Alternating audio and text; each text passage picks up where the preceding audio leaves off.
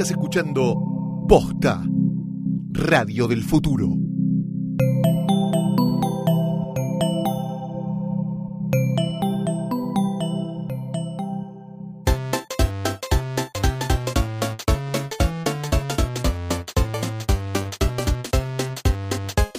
Mi nombre es Tomás Balmaceda. Mi nombre es Martín Garabal. Y esto es Tecla cualquiera. Historias Reales. De la vida virtual. Pero acá no te vamos a contar eh, cosas superfluas de megapíxeles, de procesadores, No, no. nada de todo eso. No vamos a hablar de aplicaciones insólitas que nunca vas a descargar porque no funcionan o porque son prototipos. no, no, no, no, no, no, no. Acá contamos cosas posta, las cosas que te interesan, que te gustan. Tanto que hoy vamos a hacer un programa especial con testimonios de personas reales, de argentinos que hoy están cambiando su vida y la de los demás a través de la tecnología. En este episodio especial presentado por Samsung vamos a conocer historias que de verdad los van a emocionar. Y como todas estas innovaciones están a la vuelta de la esquina, vamos a hablar con tres argentinos que están trabajando con proyectos que quieren transformar la realidad. Vamos a hablar con alguien que creó con su equipo unos Legos inteligentes. Son unos cubitos que sirven para que los más chicos puedan aprender ciencias duras como la matemática, la química, jugando, pero que también los más grandes podemos disfrutar eh, creando música, sonidos e incluso imágenes. También vamos a hablar con Daniel, que salió de un barrio muy muy humilde y creó un videojuego espectacular que cuenta de alguna manera su historia de vida. Y para demostrar que el momento de cambiar la vida, la edad es solo un número, vamos a estar hablando con Santiago que con tan solo 13 años y de unos anteojos que le permiten a los no videntes mejorar su calidad de vida. Así que ponete cómodo porque Samsung te invita a descubrir historias de personas que cambiaron sus vidas y las de los demás gracias a la tecnología en este episodio especial de Tecla Cualquiera. ¡Guapa!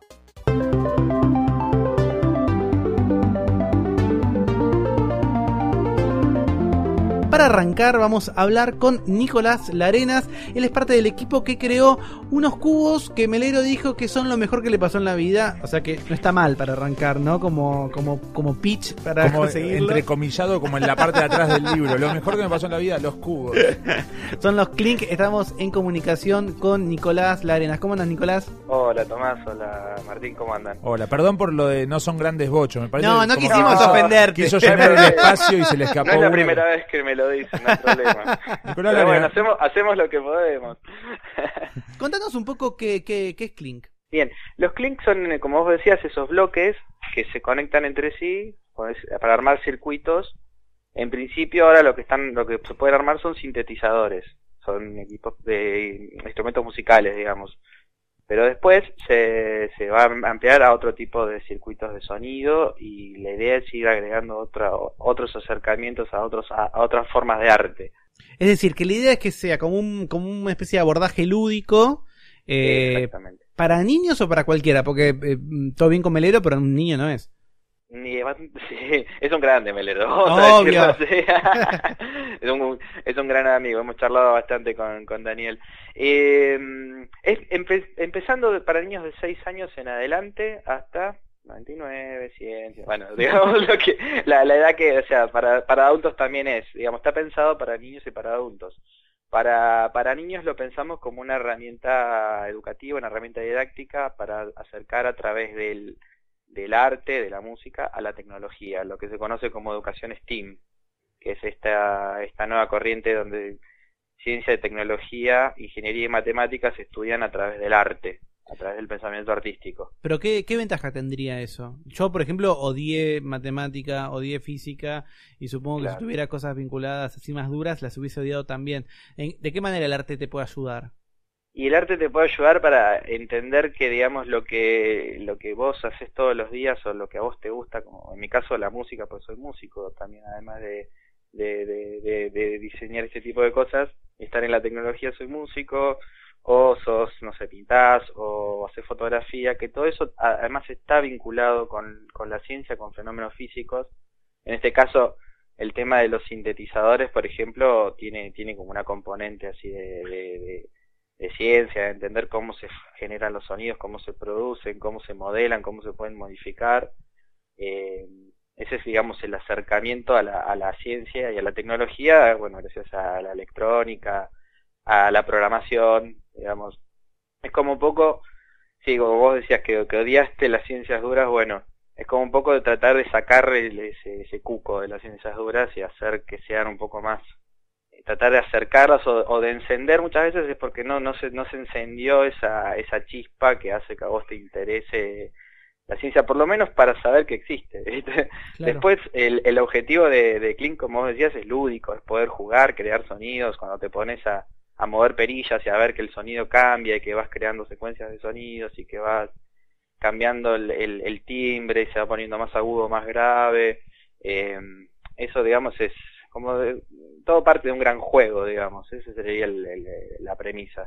¿Y cuán eh, versátiles son los, los Kling, Nicolás? ¿Qué cosas se pueden utilizar? Se pueden ir ampliando, adquiriendo nuevos módulos, se puede ir agrandando el set que vos tenés, podés agregarle efectos de sonido, como por ahí habrán visto las pedaleras que vienen para guitarra, para bajo, ese tipo de cosas, se pueden ir agregando esos efectos en forma de bloques eh, se puede ir ampliando, tenemos ideas de, ir creando cada vez más bloques, además de ir proporcionando actividades relacionadas a, esos bloques.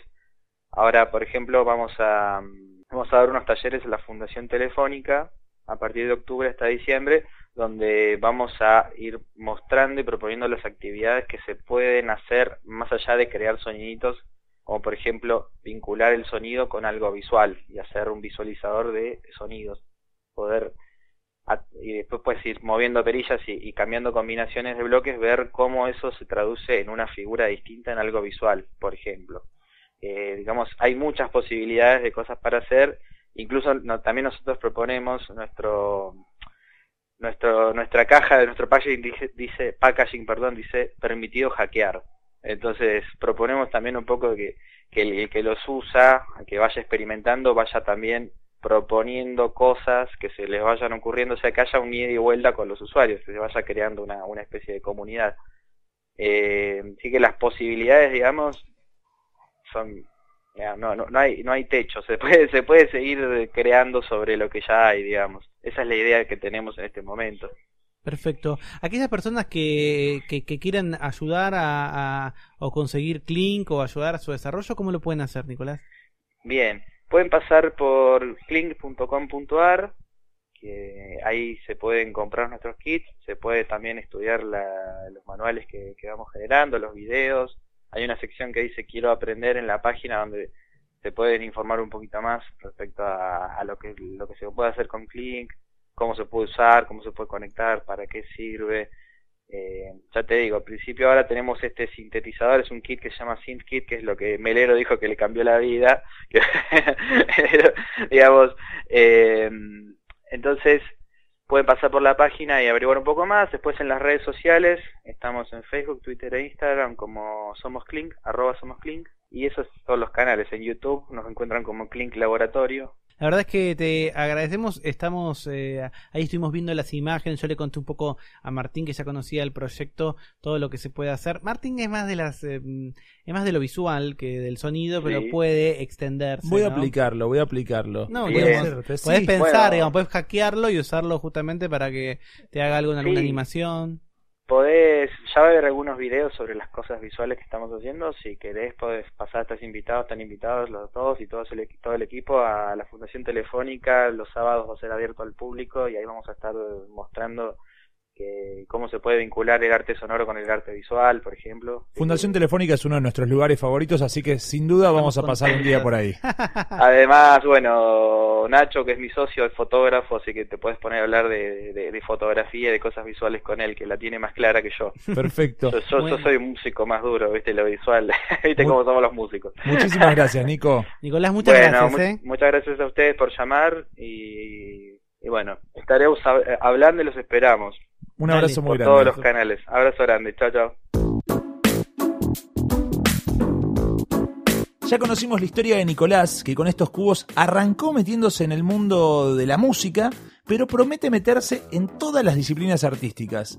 Pero hoy en Tecla Cualquiera les decíamos que es un episodio especial y me llena de orgullo y emoción poder tener acá en un mano a mano exclusivo a una persona que hizo de la tecnología su medio de vida.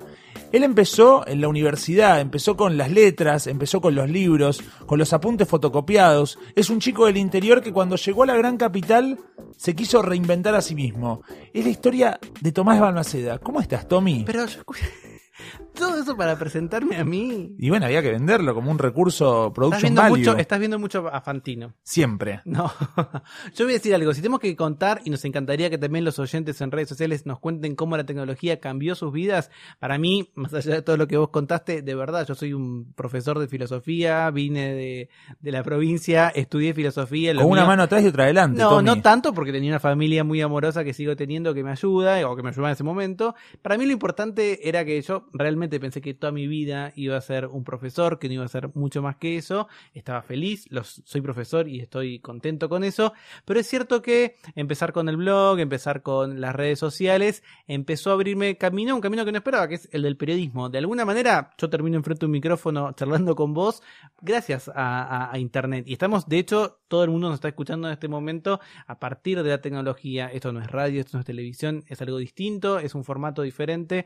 Así que yo muchas veces pienso cómo hubiese sido Tomás Balmaceda si hubiese nacido en el 70 o en el 60 en vez de 1980 ¿Y qué pensás? Que sería muy distinto. Yo asumo que también sería tan feliz como soy ahora y tan contento con las cosas que me pasan, pero me cuesta pensarme a mí sin eso, sin la posibilidad de capaz de escribir y que mucha gente te pueda leer, no muchísima, pero la gente que le importa, eh, poder aprender cosas. Uno no recuerda esto, pero la verdad es que antes cuando querías conocer algo o aprender sobre eh, alguna materia nueva o algún problema que no entendías, ibas a una biblioteca o tenías, yo cuando hice por ejemplo mi primera tesis, la tesis de licenciatura, tenía que ir a un, instituto especial, pedir libros que llegaran, leerlos en fotocopias. Hoy desde el celular, desde en el subte o en el colectivo, puedo aprender de esas materias que me cuestan o que me interesan o que los que yo creo que eh, después puedo escribir algo que, que solucione algo, que cambie algo. Para mí, la tecnología de verdad eh, en mi vida y en la, vida de todas las personas que,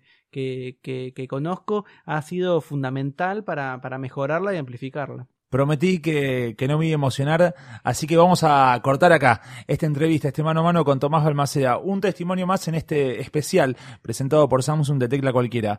Ahora vamos a conocer más historias.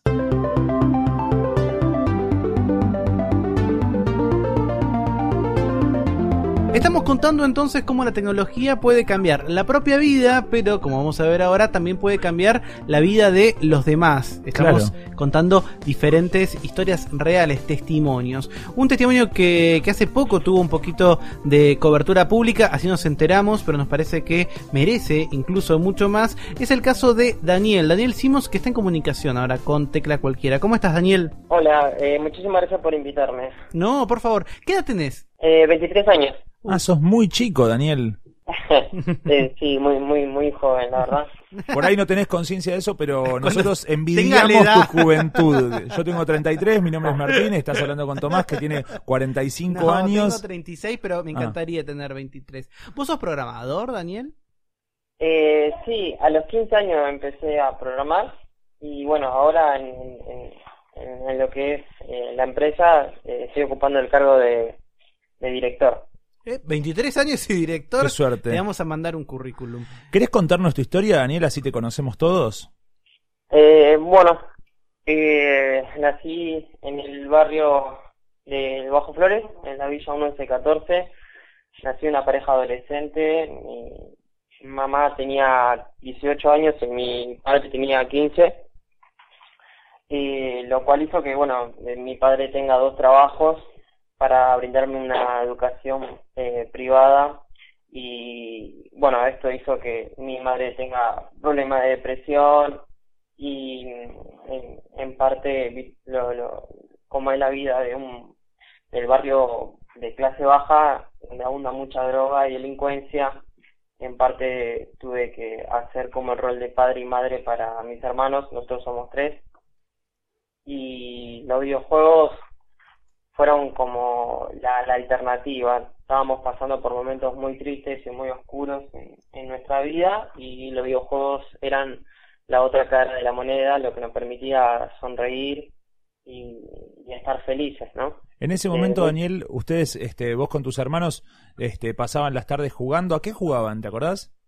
Y desde muy chico, ten en cuenta que mi padre tenía 15 años, así que era adolescente todavía y, y, eh, tenía la, los videojuegos muy incorporados. Eh, crecí con, con las consolas, eh, desde el Family, con Mario Bros, hasta después el, el Sega Genesis con eh, Sonic, y, y, bueno, después fue la, la PlayStation, y, y, después, bueno, afortunadamente tuve la, la, la, la computadora que fue el, el cambio brusco, ¿no? Pero para ustedes era una manera de escapar y también una manera de divertirse y de pasar un buen momento. Y sí, es, es difícil porque, a ver, en, lo que es un día común en un barrio bajo, el, el entorno ya conspira constantemente como para que vos eh, recurras a lo que es la droga y la violencia y, la delincuencia constantemente. ¿Cómo no querés que un chico piense en drogas y lo, lo, primero que haces es salir de tu casa y ves que hay una persona que se está drogando? Haces una cuadra y están vendiendo, haces dos cuadras y le están robando a uno.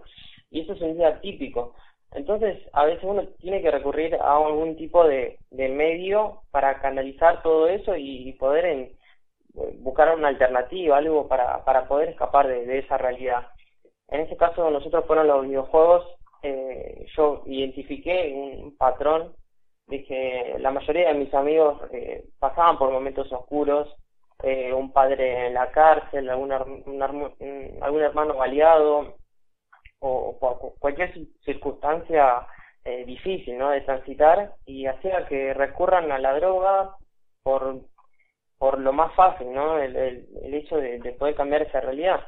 Y eh, cuando mi padre, bueno, corta con mi madre, cuando yo tenía 15 años, eh, mi madre toma la decisión de quitarse la vida, lo cual fue prácticamente lo mismo para nosotros porque sentíamos que eh, otra vez el entorno conspiraba como para que nosotros se repita la historia y, y, te motive a, seguir el camino que seguían mis amigos, lo cual por una parte me, me, sentía preso de, lo que era mi, mi destino, ¿no? Que, yo respetaba mucho a los videojuegos, me encantaban los videojuegos, pero había un montón de cosas que hacían que mi sueño era dedicarme a los videojuegos esté tapado, el lugar donde nací, el lugar donde crecí.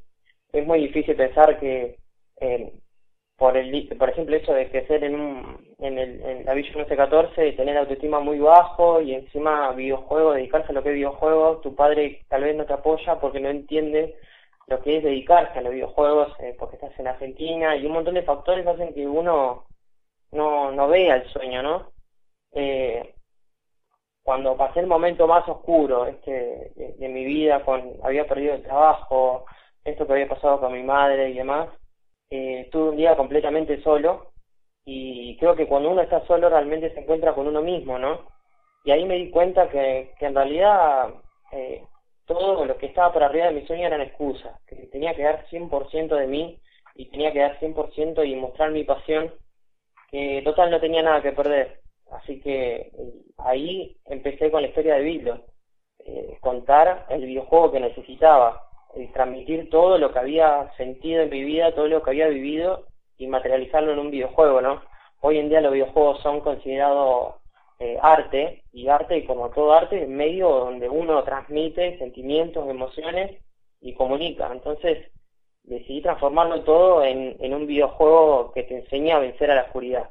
De esto trata Bildo, que cuenta la historia de un chico que al ver su mundo triste eh, y oscuro decide emprender un viaje por todo el planeta para buscar los distintos colores crear luz y vencer a la oscuridad. Que eh, lo iniciaste en una plataforma de financiamiento colectivo, Daniel, ¿no es cierto? En Ideame, eh, para poder retratar de conseguir eh, el dinero que, que precisás. ¿Cómo después eso, digamos, em, empezó a funcionar? Bueno, todo esto arrancó cuando había, ya tenía planificado lo que era el videojuego, pero eh, la clave era el financiamiento, había perdido el trabajo, entonces busqué maneras por internet de cómo financiar un proyecto y eh, recurrí a lo que es IAME, que es crowdfunding, donde la gente puede colaborar y donar dinero y a su vez obtiene una recompensa cuando el producto esté terminado. En este caso nosotros, eh, digo nosotros porque en ese momento eh, tuve mucha repercusión, grabé un video para hacer ese proyecto y, y apareció en La Nación, en varios medios, en Canal 9, en todos los, medios, tanto en radio como en televisión, y el proyecto tuvo mucha... Eh, subió la, la, la, vara y requería mucho trabajo, entonces se incorporó mi pareja y después mi hermana, mi hermano y, y entonces tuvimos que planificar todo, ¿no? Eh, gracias a la difusión y gracias a la gente logramos recaudar 50 mil pesos, lo cual para el desarrollo de un videojuego es poco, pero eh, fue un gran paso que, que nos, motivó a ver eh, de, que no, no, no, no estábamos solos, no estábamos en la nada, sino que afortunadamente eh, contábamos con el apoyo de, de, las personas que, demostrábamos que, teníamos talento. Yo había ganado un concurso en la secundaria, eh, había hecho otro juego en el cual que, eh, quedé en primer lugar entre los eh, ah, estudiantes del colegio secundario de todo el país y de hecho me invitaron a Casa Rosada y la expresidenta me entregó un diploma y eso un poco contaba en el video como para demostrar que en teoría no estaba pidiendo plata para nada, sino que el desarrollo de un videojuego llevaba años y, era costoso, entonces, bueno, armamos el video con toda la difusión y demás, juntamos 50 mil pesos y con eso invertimos en el videojuego, mejoramos la calidad gráfica, mejoramos eh, la música, eh, el, arte y bueno, le pusimos un año más de, desarrollo, eh, se incorporaron muchas personas y, y tuvimos como, eh, actualmente somos 17 personas ya incorporadas en lo que es eh, el estudio, eh, la empresa, se llama Dalesi. después, cuando el juego ya estuvo terminado, ganamos el concurso de la Fundación Itaú como mejor obra de arte visual. El premio quedó, el, juego quedó en primer lugar, ganó el primer puesto, y lo cual no, nos nos llenó de emoción porque el juego estuvo expuesto en el Museo de Palais de Glass y la gente lo podía jugar. Eh, es eh, gratificante que el juego fue considerado una obra de arte y que la, la gente, eh, bueno, lo pudo jugar y, pudo sentir todas estas emociones que, que transmitimos en el juego. Y a toda la gente también le, pido que si quiere comunicarse con nosotros lo pueda hacer a través de nuestra fanpage que es Facebook barra Dalesi Bildo eh, Bildo con B larga. Eh, ahí pueden enterarse todo acerca del proyecto, nos pueden escribir mensajes, eh, cómo adquirir el juego y demás. Eh, dentro de muy poco vamos a estar subiendo lo que es avances acerca del videojuego móvil que va a ser totalmente gratuito para Android y iOS. Y nada, nos pueden escribir lo que quieran, mensajes con respecto al juego o cualquier otro tipo de, propuesta, nosotros siempre respondemos todos los mensajes. Así que un abrazo enorme para todos y muchísimas gracias por nuevamente por, por este espacio. Gracias a vos. Un beso grande. Estamos conociendo historias de personas que le cambian la realidad a otras y hace un ratito Martín me hizo una especie de gran reportaje. Yo Muy no jugado. Me, no me sirve hacerlo así, pero a mí sí me encantaría saber cómo te cambió a vos la tecnología, la vida. Bueno, eh, gracias por, por invitarme. Eh, hablemos en serio una vez, porque la verdad la gente capaz eh, te escucha y quizás obviamente debe conocer muchas de tus obras, pero no sabe que vos sos un tipo súper dedicado, que te gusta escribir, que te gusta dirigir, que tienes toda la parte de animación, que también haces un montón de, de producciones que tienen que ver con actores, vos mismo sos actor. Voy a contar una cosa que creo que nadie sabe, Martín está rodando su primer película, digamos, hay de muchas cosas que, que la gente que veas por tecla cualquiera no termina de reconocer. Casi todo eso sin internet no hubiese sido posible. No, eh, sin duda que no. Este, pensá que yo este, tengo 33 años. Cuando empecé mis estudios universitarios este, en la UBA, en diseño, imagen y sonido, entregábamos los trabajos prácticos, los cortos y demás en VHS. Después pasamos al DVD. Entonces, el primer, la primera vez que subí un corto a YouTube, que fue un trabajo práctico, fue en 2007. Este, y había tenido una repercusión, ponerle que lo habían visto 1500 personas, que para ese momento era un montón, eh, pero no terminaba de entender el fenómeno y el alcance. Este, yo tuve mucho auge y mucho, mucho descubrimiento de internet recién con la época de los blogspot, este, era bastante activo y sin duda eh, internet es la, herramienta que me permite no solo difundir lo que hago, sino ahora que es eh, un medio en sí mismo. Eh, Me, me acuerdo que hace un par de años atrás me había juntado con una empresa productora de contenidos para desarrollar un, contenido y ellos me decían que, que se iba a ver mucho por celulares. Y yo no entendía que se iba a ver por celulares. Para mí la gente veía eh, las series web y los contenidos los veía en YouTube en una computadora. Entonces me decían, bueno, ten en cuenta el encuadre, el sonido, porque esto se ve mucho por celulares. Y te estoy hablando de hace cuatro años que me parecía una cosa muy loca. Y ahora como realizador me veo en el desafío de todo el tiempo estar pensando en las condiciones en las que va a ser visto y cómo va a ser visto ese contenido. Entonces, la tecnología atraviesa bastante mi forma de pensar. Vos de alguna manera estás anfibio porque estás en medios tradicionales, eh, en la radio, en la tele, pero también tenés casi eh, una contraparte digital con, con acá, con, en posta, con tecla cualquiera, y también con tus cortos y tus producciones para, para, para redes sociales o para Sí. YouTube. ¿Vos ahí cómo, cómo ves eso? ¿Cambiás el cassette? ¿Sos el mismo? No, yo, a nivel discursivo soy más o menos eh, el mismo. Eh, por ejemplo, en el caso de la radio, que es una FM tradicional, se puede escuchar por aplicación y también se puede escuchar este, en la página web. Entonces, eh, muchas veces la gente te está escuchando en, en- en los mismos dispositivos donde puede escuchar un podcast. Eh, lo que veo el mayor desfasaje tiene que ver con la tele tradicional y con, y con la cuestión de la cantidad de gente y de recurso humano a disposición. Hoy para grabar un sketch en televisión, de repente te encontrás con un montón de requerimientos sindicales que son los que hicieron, este, los que legitimaron el trabajo de mucha gente que trabaja en el medio, pero que después se vuelve como una especie de gran elefante con dificultades para moverse, y entonces de repente hay algo en lo que hacen youtubers, instagramers eh, o gente que hace series web que es mucho más dinámico y fresco y donde veo que la televisión ahora se está empezando a quedar atrás en la inmediatez con la cual puede llegar esos contenidos. Entonces ahí es donde veo que, que empieza a haber el mayor desfasaje. Es lo mismo que pasa, a vos como, como docente te debe pasar, con la diferencia entre eh, el docente y, y su relación con la tecnología, que por ahí los pibes del aula tienen este, acceso a la información más rápido que el docente, entonces el docente se tiene que ayornar muchísimo. Hoy con los medios tradicionales y, y los medios online está ese desfasaje y hace falta una mayor integración. Te hago la última pregunta. Gracias, Tomás. Hace un ratito, cuando vos me entrevistaste, me preguntaste, o yo dije, me parece motu propio, que, que a veces me imagino cómo hubiese sido eh, Tomás Balmaceda si hubiese nacido en los 80, eh, en los 70, en los 60, en los 50. ¿Cómo sería un Martín Garabal en un mundo sin internet? Bueno, mira, por un lado, me, me- muchas veces me asalta la fantasía de que me gustaría que el mundo se quede sin internet por un año, pero todos. Todos. Me un gustaría, regreso a me gustaría, 1989. pero me gustaría, pero con la conciencia de lo que, de lo que es, de lo que vivimos, cómo sería si todos perdiéramos internet, cómo sería volver a trabajar, volver a difundir. Y por otro lado tengo cierto registro porque mis inquietudes, este, yo empecé de muy chico haciendo fanzines a los 12 y 13 años, hacía revistas que difundía en talleres de dibujo que hacía, eh, mi socio y mi mejor amigo yo lo conocí y él hacía una serie que era la primera serie de televisión pensada para no ser vista por televisión. Y era una serie que filmaban con una cámara High 8, editada en cámara y proyectaban en teatros. Entonces, eh, de haber existido internet en esa época, esa serie se hubiera subido a YouTube y se hubiese perdido el ritual de proyectarla a sala llena con 500 personas queriendo saber cómo avanzaban las historias de estos personajes.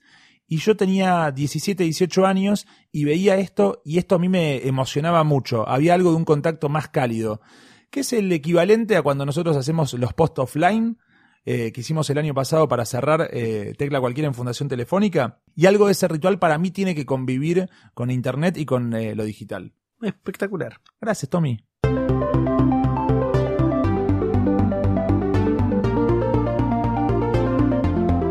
Seguimos, Martín, entonces contando historias de cómo la tecnología cambia vidas, las vidas propias y las vidas de alguien más. Estuvimos recién charlando con alguien muy chico de 23 años que eh, logró salir de un montón de situaciones gracias a los videojuegos y hoy crea videojuegos para justamente ayudar a los suyos. Y tenemos a alguien incluso menor. No, no puede ser. No puede menor ser. de 23 años. Menor de 23 años y que haya cambiado la vida con la tecnología no y puede que ser. ya tiene un prototipo de algo que quizás en un futuro muy cercano veamos por la calle y que le pueda cambiar la vida a mucha gente. Estamos en comunicación con Santiago Soberman. ¿Cómo andas, Santi? Hola, bien. Santiago, para, ¿cuántos años tenés? 14. Ah, no lo puedo Espera, creer. ¿en qué año naciste? 2003. No, no, puedo creer. No puedo, no puedo entrevistar a alguien que nació en 2003. Me hace mal al ego. Es que- pero ¿cómo es que vos tenés, ya inventaste algo que le puede cambiar la vida a la gente? Este, no sé. Contanos qué es lo que inventaste, Santiago. Lo que inventé son anteojos para ciegos, que son, bueno, son anteojos impresos en 3D, que lo que hacen es eh, detectar con sensores ultrasónicos, como los del auto, eh, los, los obstáculos a la altura de los ojos y avisar con una alarma o una vibración. Es decir, que las personas no videntes o que tienen la, la, la visión reducida se colocan los lentes y a, a medida que uno está por chocarse con una pared o con un árbol o algo, eso vibra. Claro, claro. ¿Y cómo se te ocurrió eso? Iba en el auto de mi papá, de mi papá un día y, mm, y veo a un ciego que no podía cruzar la calle sin ayuda, sin ayuda de otra persona y, y de ahí me puse a pensar cómo podría ayudarlos, eh, cómo podría ayudarlos eh, con la tecnología que sabía. Y, de- y ahí se te ocurrió el diseño de estos, de estos lentes. ¿Tienen un nombre? Ultraglases. Ultra Glasses, Muchas perfecto. gracias. Cuando decís la tecnología que sabía, pienso en la cabeza de un chico que en ese momento que tenías 12, 13 años, este, Sí, hace, sí, en- hace, en- hace- a los 10. a los 10 años. La tecnología que yo sabía a los 10 años era, era jugar al Game Boy, tipo, no, no, no manejaba ninguna tecnología en particular. ¿Por qué sabías de tecnología en ese momento como para poder Eh, pensar en esto? Manejaba controla- controladores eh, Arduino, esas plagas que lo que hacen es controlar cosas mediante sensores y así. Y puede mover motores, luces, todas esas cosas. Eh, Santi, ¿y cómo conociste la tecnología Arduino? La conocí eh, básicamente con servomotores. O sea, los servomotores son esos motores que se mueven de 0 a 180 grados y lo que hacen es... eh, y bueno, y, y necesitas de algo que los controle, no, no es con positivo y negativo como, como todo motor. Sino necesitas un, un controlador que, bueno, buscando en internet, eh, me, me habían comprado, me eh, habían comprado esos motores y, y, y no los podía controlar, entonces me puse a buscar y encontré Arduino. Entonces ahí me, me compré uno y ahí empecé a, empecé a, a, a usarlo. ¿Y tus viejos? De, porque vos decís, me compré uno, tenías 10 años, o sea, yo a los 10 años para, com- para comprar caramelos tenía que pedir permiso. Tu, tu, tu- tus padres, las, las personas con las que vos vivís, te ayudan, te apoyan, ¿de qué trabajan? Sí, eh, mis viejos son, eh, ah, mi viejo es, es arquitecto y mi viejo es ilustradora gráfica, ilustrador y diseñadora gráfica. Y, ti- y digamos, te, te estimulan a vos a, a, por ejemplo, conocer más de la tecnología. Digamos, hay padres que a los hijos les prohíben usar la computadora. Sí, sí, no, pero eh, por suerte mis viejos me ayudan un montón con todo esto y le- les, les agradezco un montón a ellos porque me ayudan todo el tiempo en todo lo que en todo lo que hago y me apoyan un montón y, y, y es más son mis fi- son mis, mis principales eh, eh, eh, ¿Mecenas? ¿O, ¿Eh? so- ¿Son los que principalmente te, te invierten en vos o los que te apoyan también, digamos, te, te dan mis aliento? principales inversores Tu principal- Muy bien. sí. y, y escúchame, ¿y a qué porcentaje van? Porque también eso, también Santi, ¿Te cobran algo después? No no Ah, perfecto. Escúchame, te quiero preguntar algo, pero por pura curiosidad. Dentro de tu grupo de amigos, este, ¿vos sos este, el bicho raro en el sentido de, la- de- de- de una persona que tiene un montón de conocimientos? O, o te armaste un grupo de amigos, tenés un grupo de amigos que compartan los mismos intereses y que, y que, y que sueñen con nuevos proyectos y demás? Eh, no, tengo amigas en un taller de robótica que se llama Creacti- Creactivis y de y, y después, eh, bueno, ahí, porque no- yo la escuela la hago en mi casa, hago homeschooling, que es eh, un sistema, bueno, que que, que hacer las tareas en tu casa con profesores y así, y vuelvo a entregarse al colegio, este, mm, ya que en el colegio me hacían bullying, y eh, de, ahí no, no, o sea, no, mm, no tengo amigos eh, que no, o sea, no tengo amigos, yo les llamo comunes porque es gente que no, que no, como que no, mm, me, me ve a mí como un bicho raro, como dijiste vos. Como yo te dije, claro, porque en general, viste que los colegios tienden a, a- a nivelar este, hacia abajo. Me Entonces, pasaba a mí todos con el fútbol, todos hablando de Tinelli. Imagínate que Claro. noso- nosotros, Tomás y yo, que hacemos un programa sobre, sobre historias reales de la vida virtual, este, somos dos personas que no jugamos, no, no jugamos deportes, este, yo no, no sé nada de fútbol. Sí, yo, Imagínate yo también, yo al- no sé nada, yo... a los 12, 13 años no le daba un beso ni, ni, ni a un primo de, de- por- en una prenda. Igual no importa eso, digamos. No, pero digo, me parece, imagínate que este alguien que maneja los conocimientos que maneja Santiago, este eh, termina siendo apartado, termina siendo el colegio este fuera de casa, pero qué bueno que apareció este grupo de robótica como para que vos puedas compartir estos intereses. Sí, sí, y además eh, yo hago música electrónica y tengo y tengo dos amigos que, bueno, me, me em, la verdad que son re- que bancan un montón y que son recopados, eh, pero son amigos más grandes que yo, tienen, son mayores de edad ya. Entonces, este, como que em, eh, de mi edad tengo a ellos, nada más los de los de los del los del taller. Perfecto. Eh, Santiago, la gente que se quiere comunicar con vos, que quiere saber más sobre, sobre este proyecto, ¿cómo puede hacer? eh, puede ingresar a en Facebook Seu Technologies con Z E W eh, Technologies y en Twitter arroba Ceutec. Perfecto. Y ahí pueden conocer más y conocer más sobre eh, los proyectos en los que estás trabajando. Exactamente. Y ahí hay, hay voluntarios que todavía no se armó nada, pero se va a armar un, una, un grupo de trabajo que la idea es que, que ayudar. Eh, en realidad, eh, Ceutec es un emprendimiento que yo tengo además de los anteojos, que lo que hacemos es eh, eh, ayudar a las personas con discapacidades con, las, con tecnologías y inno- innovadoras. Es espectacular. Te, te agradecemos mucho, Santiago, tu tiempo. Te mandamos, te mandamos un un, beso grande. abrazo grande. Bueno, gracias, gracias por la discusión y por el tiempo. No, Gracias a vos por- y felicitaciones.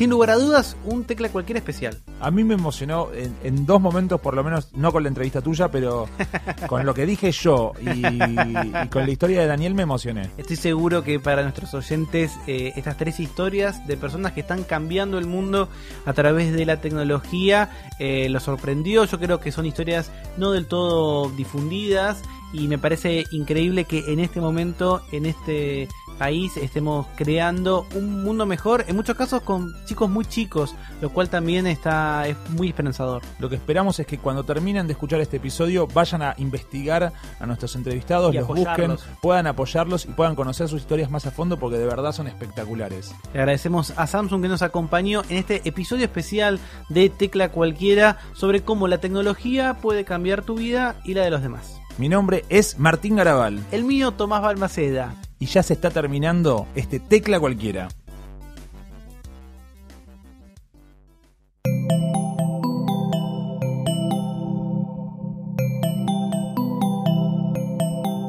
Si te gustó este episodio, hay mucho más para escuchar en Posta.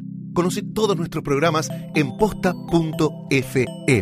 También podés llevarnos en tu teléfono. Baja la app de Posta para Android o para iPhone o suscríbete en iTunes a tus series favoritas. Seguí escuchando Posta, Radio del Futuro, cuando quieras y donde quieras.